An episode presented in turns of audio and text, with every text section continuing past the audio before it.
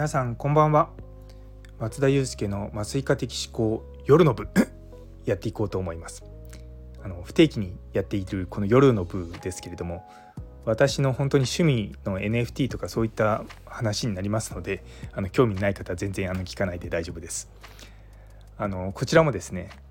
まああの毎朝あの普段のやつ放送が6時に始まるのでこちは夜の6時でも放送しようかなと思っております。で今日はですねあのまあこのスタイフのパーソナリティをされているマールさんという方が提供してくださったデザインの勉強でディッグドッグタウンズのクリクリエイティブパスっていうのがあるんですよ。でそれの講義を受講した、まあ、感想とあとまあ、思っていることについてお話ししようかなと思います。で最初にあの丸さんのことを紹介させていただくと後であのこちらのところにもリンク貼ってきますけれどもキャラダオっていうところであのプロジェクトのファウンダーをされてるんですね。ディグトックタウンズ通称 DDT と呼ばれているあの可愛いワンちゃんの絵を使った、まあ、そのキャラクターを使って話をしてるんですね。あのまあストーリーがあるのかな。で実はそのそのキャラクター自体も NFT っていう形になってあの販売とかもされてて私もその中の一つ持ってるんですけれども、まあ、そういったつながりがずっともう1年ぐらいですかねちょうどマールさんの活動を見ながらあのやってます。で結構そのデザインをどうしていくのかっていうことをこうノンデザイナーの人向けにこう伝えるのが非常に上手な方なんですよね。で、まあ、放送自体もすごくあの滑らかで普段からこう、まあ、僕はよく聞いてるのであの聞き慣れた声なんですけれどもでそのマールさんがですねその自分自身のプロジェクトの延長での中でこう多くの人にもっとこうデザインっていうことを知ってもらいたいっていうことで始めてるのがこの DDT クリエイティブパスっていうやつなんですね。で昨日ですねだから、えー、とこの放送からすると一昨日ですね一昨日の夜にそれの第1回があったんですよ。でデザインの色使いについてっていうところで私も非常にいつもスライド作りとかで色使いってすごい気にして作っているんですね。で、まあ、どんなものかなと思ってで実はあのリアルタイムで私はちょっと参加できなかったんですね。っていうのは私が普段寝る時間だったのもあってですね すいませんと思ってあの翌日も仕事だったのもあって あのでスライドを翌朝開いた時にまあ資料としてスライドを頂いて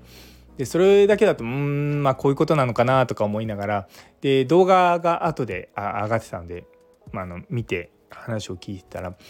ぱり自分が普段こう心がけていることとすごくま似たことを言ってらっしゃるんですね。っていうのはあのカラー色をどう選択するかっていうことなんですよ。で多分私のスライドを見たことある方お気づきだと思うんですけども基本もう単色なん単色って言い方変ですけども白と黒を色とは言いませんのであの例えばそのスライド全体のテーマ色があるんですよ。例えば今日今回のやつは水色だったりとか別の回の時はピンクだったりとかでそのピンクとか水色を基調としてあとはもう色グラデーション使ってっていうスライドをずっと僕も何年くらいだろうもう少なくともここ45年はずっとそういう形でやってるんですね。でもうまさにそれと同じようなことをおっしゃられててああ自分がやってきたことは間違ってなかったんだなと思いながらもそうなんですよ。で今自分がこうチャレンジしてるって言い方変ですけれどももちろんその白と黒とまあ、その間の、まあ、グレーとか、まあ、そういうそういった単単色っていうのかな？何ていうのかな？そういったものとあとまあテーマカラーとそれだけでスライドの色を作ってはいるんですがやっぱりですねちょっとのっぺりとしてる時がたまにあるんですね。ただそのマールさんの今回のやつですごく僕の心に刺さったのはプレゼンテーションとかとかこうデザインっていうのは伝わるかそれ以外かなんかローランドの「俺か俺以外か」みたいなのとすごく通ずるところがあって非常に僕もなんか感銘を受けたんですけれどもあの結局デザインって何のためにあるかっていうと伝わらなきゃダメなんですよ。で伝わるためには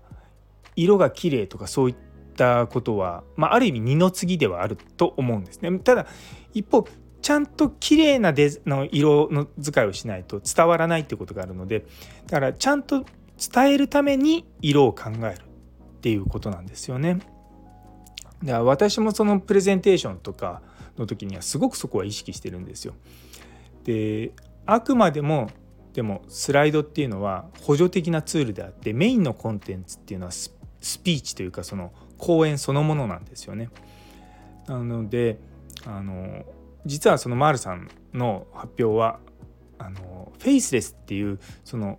本人の顔の動きに合わせてそのキャラクターが動くような、まあ、いわゆる VTuber 的なあのツールを使ってやっているんですね。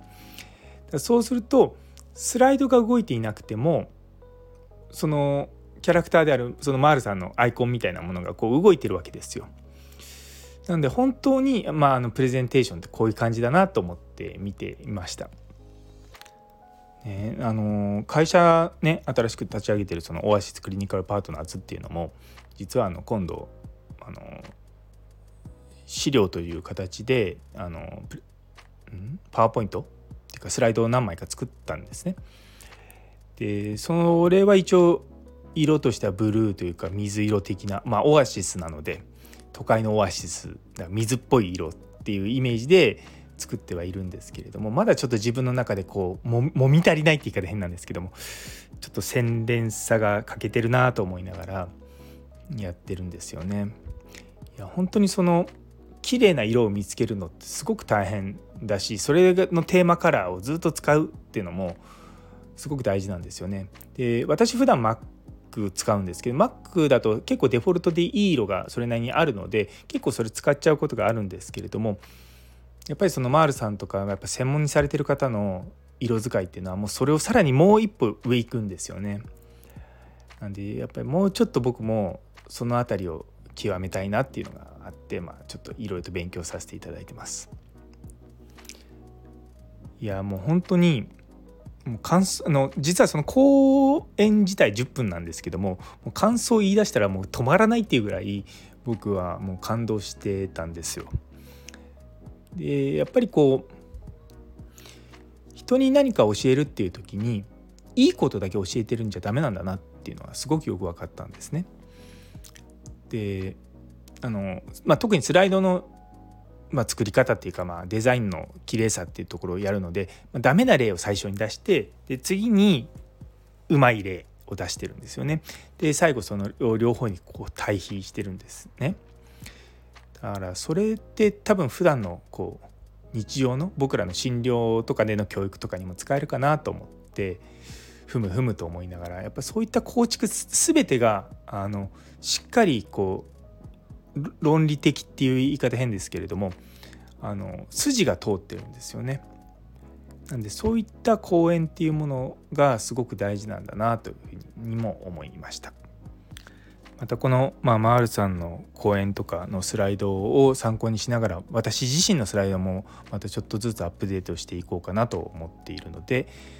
またどっかでですね講演とか聞く機会ありましたらそういった面でも楽しんでいただければと思います。と思ったんですけど最近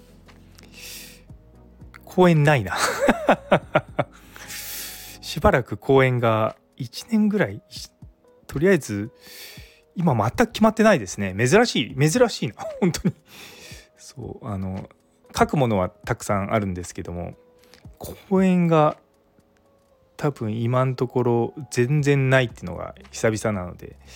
まあまあ院内の勉強会とかあのさっきの会社の資料とかそういったところで活かしていこうかなと思います。というところで、えー、最後まで聞いてくださってありがとうございます。夜の部と言いながらですね少し長引くってしまって本当に申し訳ないなと思います。それでは皆様にとって今日という一日が素敵な一日になりますようにそれではまた明日